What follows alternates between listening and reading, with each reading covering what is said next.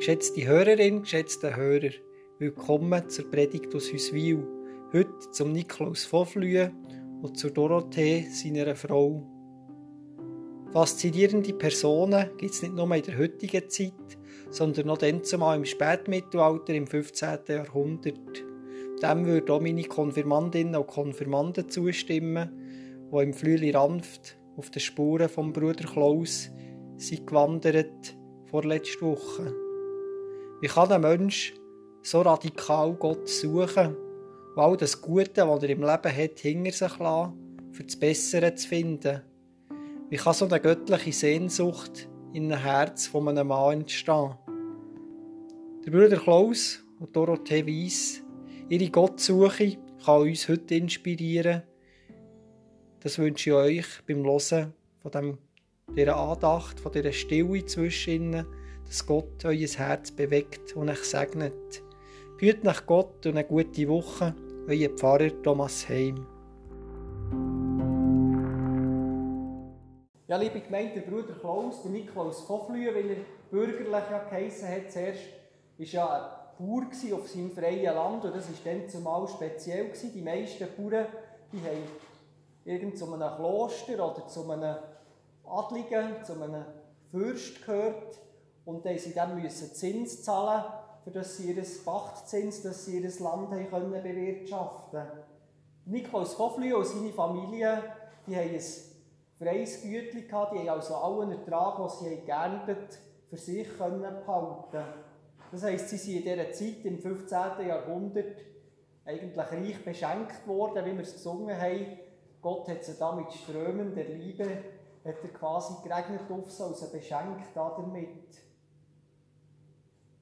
Niklaus Voflü und Dorothee, seine Frau, haben zehn Kinder aufgezogen und auf die Welt gebracht. Auch das ein reicher Kindersagen.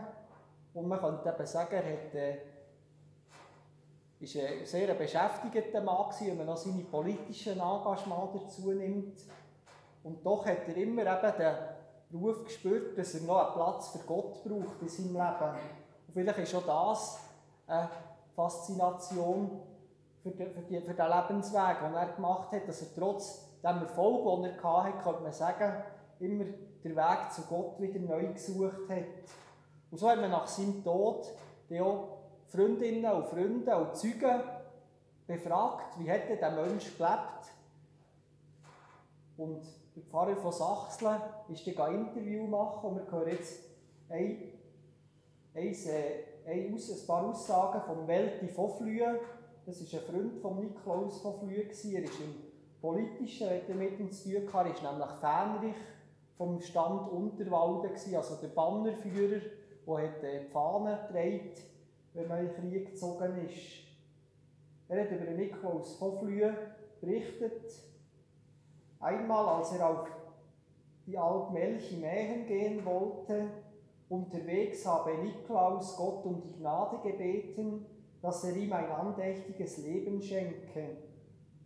Da sei eine Wolke vom Himmel gekommen, die mit ihm redete und sagte, dass er sich in den Willen Gottes ergeben soll, denn er sei ein törichter Mann. Was Gott mit ihm wirken wolle, darin soll er willig sein. Und darum habe er sich mit Recht in den Willen Gottes ergeben.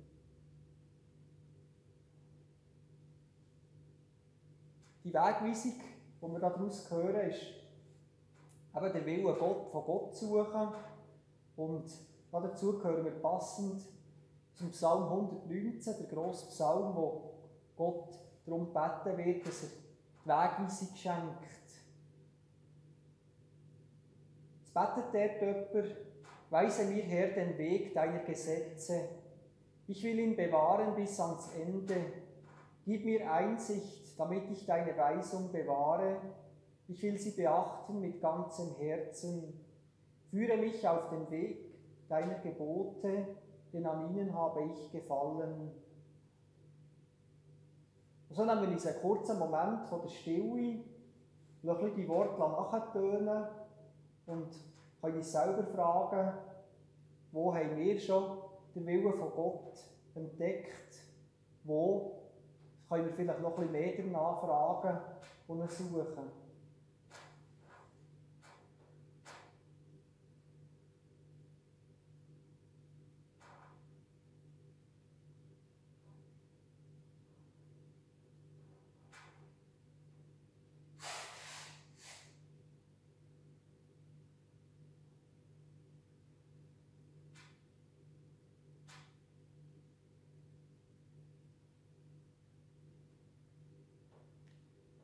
Wir beten.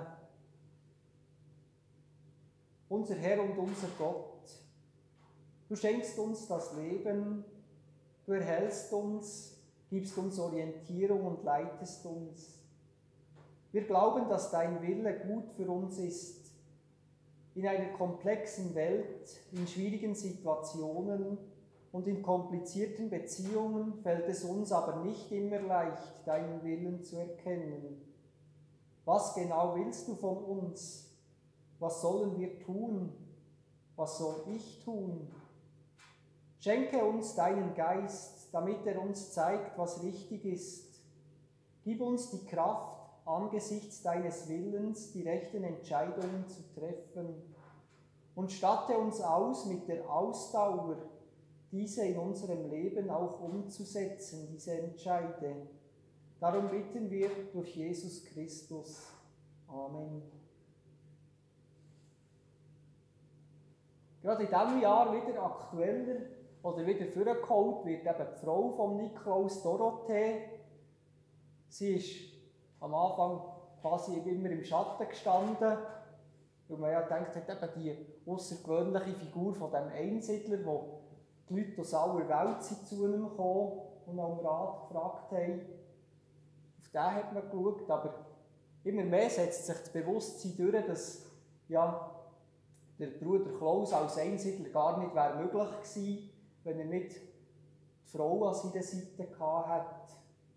Und es gibt dieses Jahr auch eine spezielle Ausstellung, eine Sonderausstellung im Museum Bruder Klaus, wo Dorothee Weiss, wie sie geheissen hat, eben ins Zentrum stellt und man mal fragt, was weiß man eigentlich alles über sie, wie hat sie als Frau in diesem 15. Jahrhundert gelebt. Oder ihr könnt bis zum 1. November die Ausstellung noch anschauen. Es hat ja Umfragen drin, man kann dort auch noch selber betätigen. Und am Mittwoch ist immer Frauentag, da können die Frauen für 4 statt für 10 Franken äh, ins Museum gehen, vergünstigt eben. Und der Heinrich Wölflin, der Gelehrte aus, aus der Stadt Bern, der hat 1501 hat sich dann mit dem Niklaus von genauer beschäftigt und hat auch über eben Dorothee Weiss geschrieben, wie sie das aufgenommen hat, eben das, die, die Idee von Niklaus von zum Einsiedler zu werden. Heinrich Wölflin schreibt in seiner, in seiner Biografie über den Bruder Klaus, als seine Frömmigkeit so von Tag zu Tag immer mehr zunahm, wurde er durch die Führung der göttlichen Gnade dahin geleitet, dass ihm als berufener Gottesfreund der ganze Erdkreis zur Wohnstätte nicht mehr zu genügen schien. Darum teilte er seiner geliebten Ehefrau, sie war gleichsam seine treue Beraterin, sein Vorhaben mit. Weil ihm die Verlockungen dieser Welt nichts mehr bedeuten würden, habe er sich entschlossen, einen geeigneten Ort in der Einsamkeit ausschließlich für die geistliche Betrachtung zu suchen. Da er hierfür ihre Erlaubnis brauchte, gab er sich die größte Mühe, sie zu überreden, was aber lange umsonst war, weil die familiären Sorgen überwiegten. Als er sie immer öfter um ihre Zustimmung bat, gab sie, zwar ungern, den beschwerlichen Bitten nach.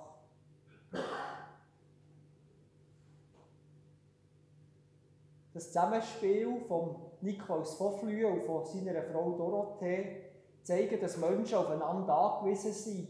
Auch als Einsiedler ist er noch auf seine Familie angewiesen dass sie gesagt haben, du darfst das, weil wenn man dann zumal ist verheiratet war, dann war man im Stand der Ehe gewesen, und dann konnte man nicht einfach so können sagen, wir tun das auflösen und wir machen, ich werde jetzt, auch wenn das eine geistliche Aufgabe war, Einsiedler, wir haben das nicht so einfach können auflösen sondern da hat es eben das Einverständnis vom Ehepartner gebraucht.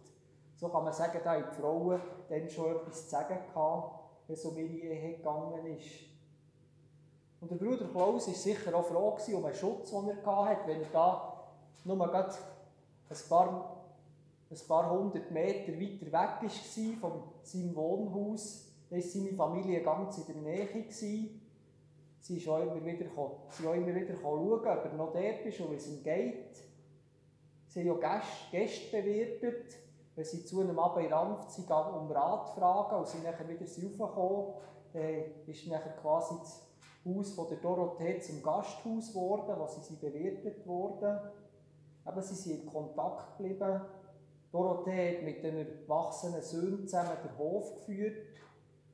Und so ist das doch miteinander fast ein Familienunternehmen gewesen, auch wenn er in der Ruhe in der Stille vom Rand daheim war. Von diesem Füreinander da sein, zu dem tut auch der Kolosserbrief ermahnen. Gehört aus dem dritten Kapitel vom Kolosserbrief. Und dann anschliessend machen wir wieder eine kurze Stille. Paulus schreibt an Christinnen und Christen in Kolossä, geliebte Geschwister, ihr seid von Gott geliebt, seid seine auserwählten Heiligen. Darum bekleidet euch mit aufrichtigem Erbarmen, mit Güte, Demut, Milde und Geduld. Ertragt euch gegenseitig und vergebt einander, wenn einer dem anderen etwas vorzuwerfen hat. Wie der Herr euch vergeben hat, so vergebt auch ihr. Vor allem aber liebt einander, denn die Liebe ist das Band, das alles zusammenhält und vollkommen macht. In eurem Herzen herrsche der Friede Christi. Dazu seid ihr berufen als Glieder des einen Leibes. Seid dankbar. So nehmen wir uns einen Moment von der Stille und fragen uns, wo gibt es Menschen in unserem Leben, wo wir auf sie angewiesen sind, wo wir dank ihnen unser Leben so führen können, wie wir es machen können. Und wo sind wir Menschen in Liebe verbunden? Wo haben wir Menschen auch können vergeben und mit ihnen im Frieden zusammenleben?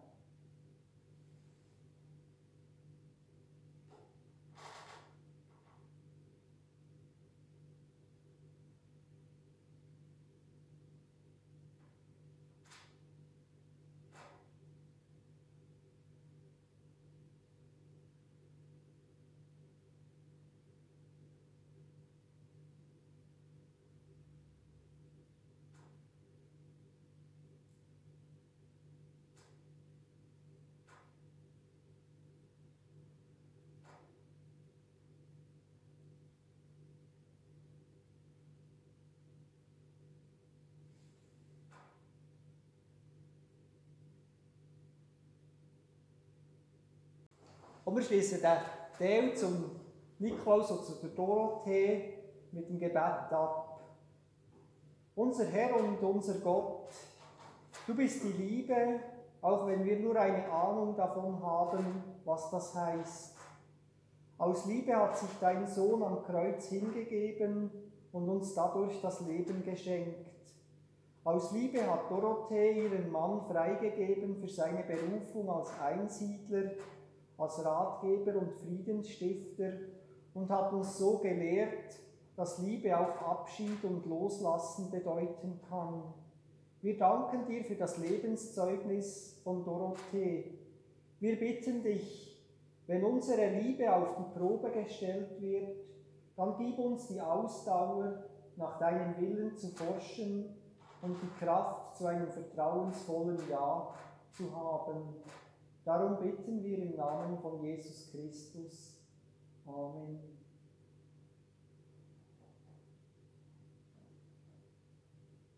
Und so kommen wir noch zur Frage, was fasziniert euch eigentlich an Bruder Klaus? Vielleicht habt ihr ja schon manchmal von ihm gehört. Und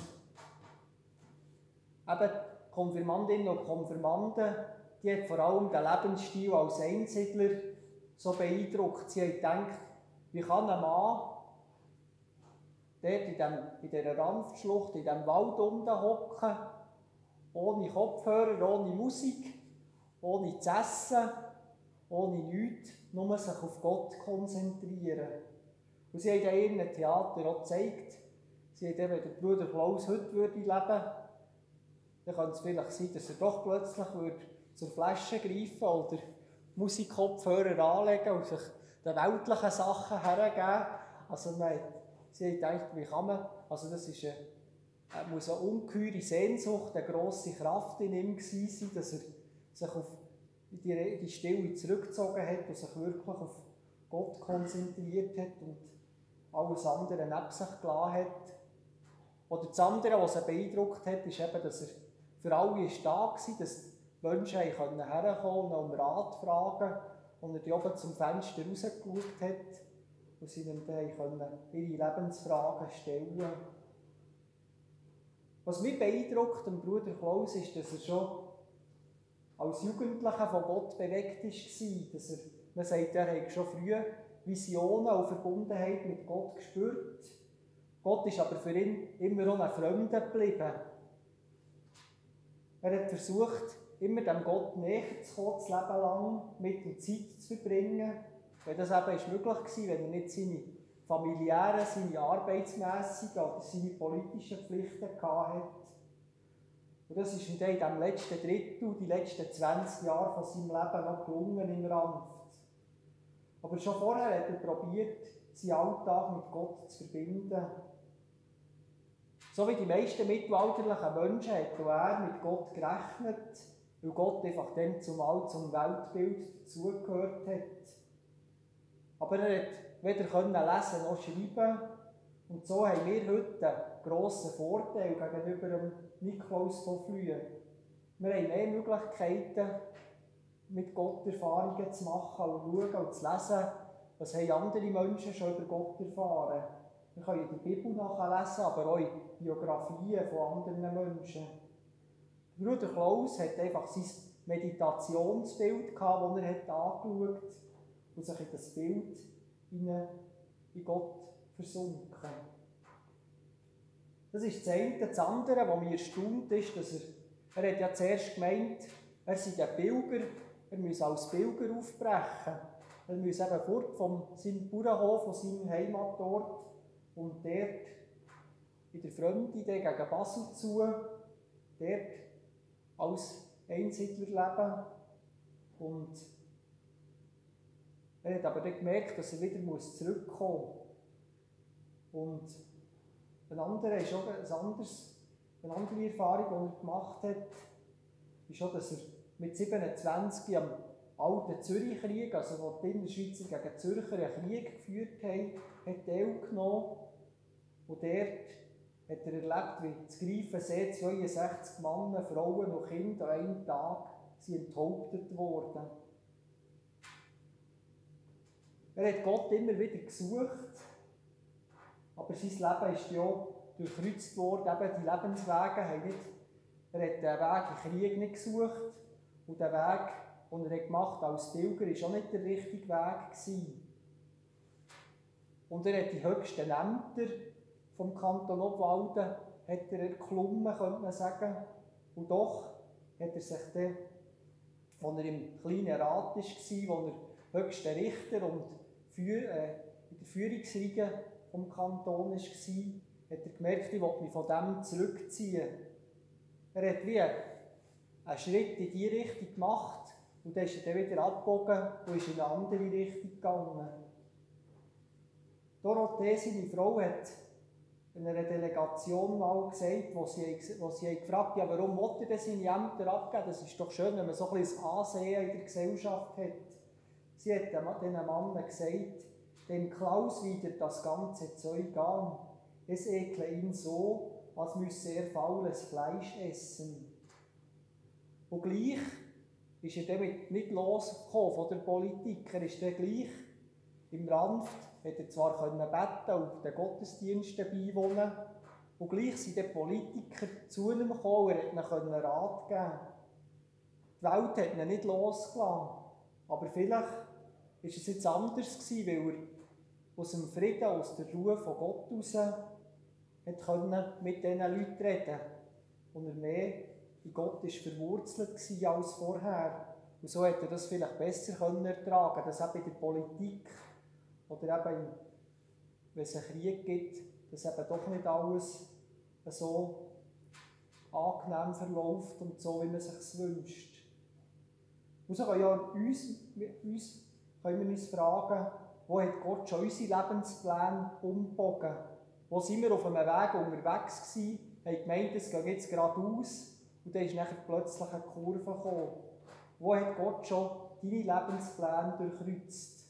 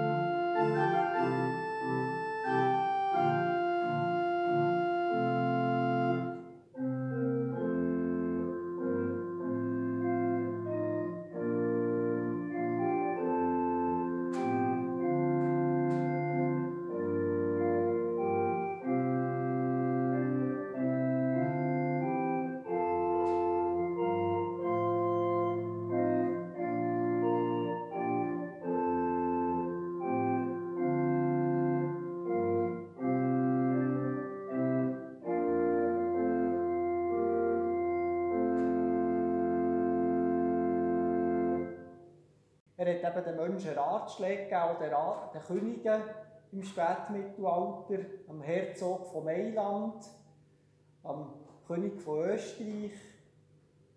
Und er hat immer probiert aufzubauen, zum Kompromiss anzuregen. Er hat gesagt, nur Gutes bringt Gutes hervor. 1482 ist eine Delegation von der Stadt Konstanz in Ranft zum Bruder Klaus gekommen hat um einen Rat gebeten in einem politischen Konflikt. Der Frieden ist auf dem Spiel gestanden und sie haben sich gefragt, was sollen wir machen? Der Bruder Klaus hat ihnen geschrieben und gesagt, mein Rat ist, dass ihr gütlich seid in dieser Angelegenheit, denn ein Gutes bringt das andere hervor. Mein Rat ist, dass ihr gütlich seid in dieser Angelegenheit, denn ein Gutes bringt das andere hervor. Gütlich zu sein, auf einen Ausgleich zu schauen, oft das Interesse vom anderen, wo man vielleicht nicht ganz versteht, warum, das er grad, warum das ihm gerade dieser Punkt so wichtig ist, aufeinander eingehen und eine Ausgewogenheit herzubringen. Das ist ein Weg, der Kraft braucht, wo man nicht immer gern geht.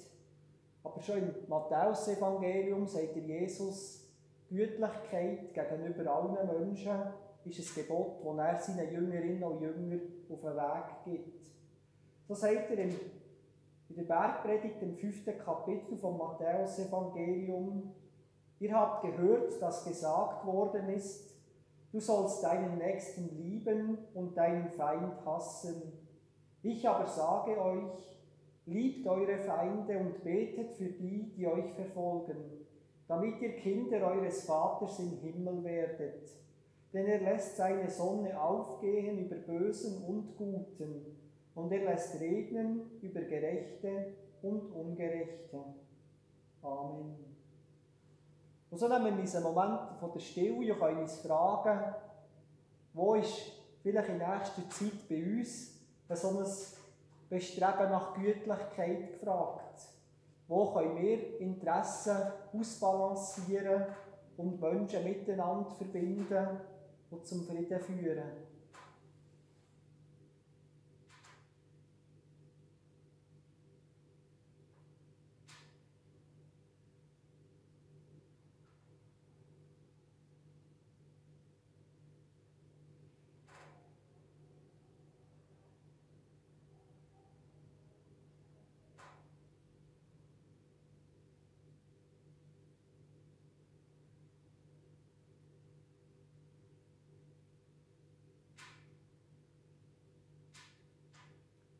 Liebe Gemeinde, liebe Mitfeierende im Internet, wir beten jetzt miteinander zum Abschluss von diesem von dem Themenbereich, den wir hier hatten, und dann miteinander zu unserem Vater noch beten. Ich bitte euch dazu aufzustehen, wenn es möglich ist. Unser Herr und unser Gott, du liebst Güte, Barmherzigkeit und Leben mehr als Rache, Strafe und Tod. Schenke uns die Einsicht, wie durch den Verzicht auf Rache und manchmal sogar auf eigenes Recht eine Gewaltspirale zerschlagen und Frieden geschaffen werden kann. Erhalte in uns auch in schwierigen Momenten die Einsicht von Niklaus von Flühe, dass ein Gutes das andere hervorbringt. Lass uns erkennen, was das Gute ist und gib uns die Kraft, dieses Gute im Alltag umzusetzen. So beten wir gemeinsam als Gottes Töchter und Söhne, wie es Jesus gelehrt hat. Unser Vater im Himmel, geheiligt werde dein Name, dein Reich komme, dein Wille geschehe, wie im Himmel, so auf Erden. Unser tägliches Brot gib uns heute und vergib uns unsere Schuld, wie auch wir vergeben unseren Schuldigen. Und führe uns nicht in Versuchung, sondern erlöse uns von dem Bösen.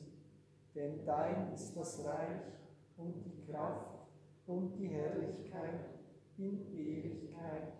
Amen.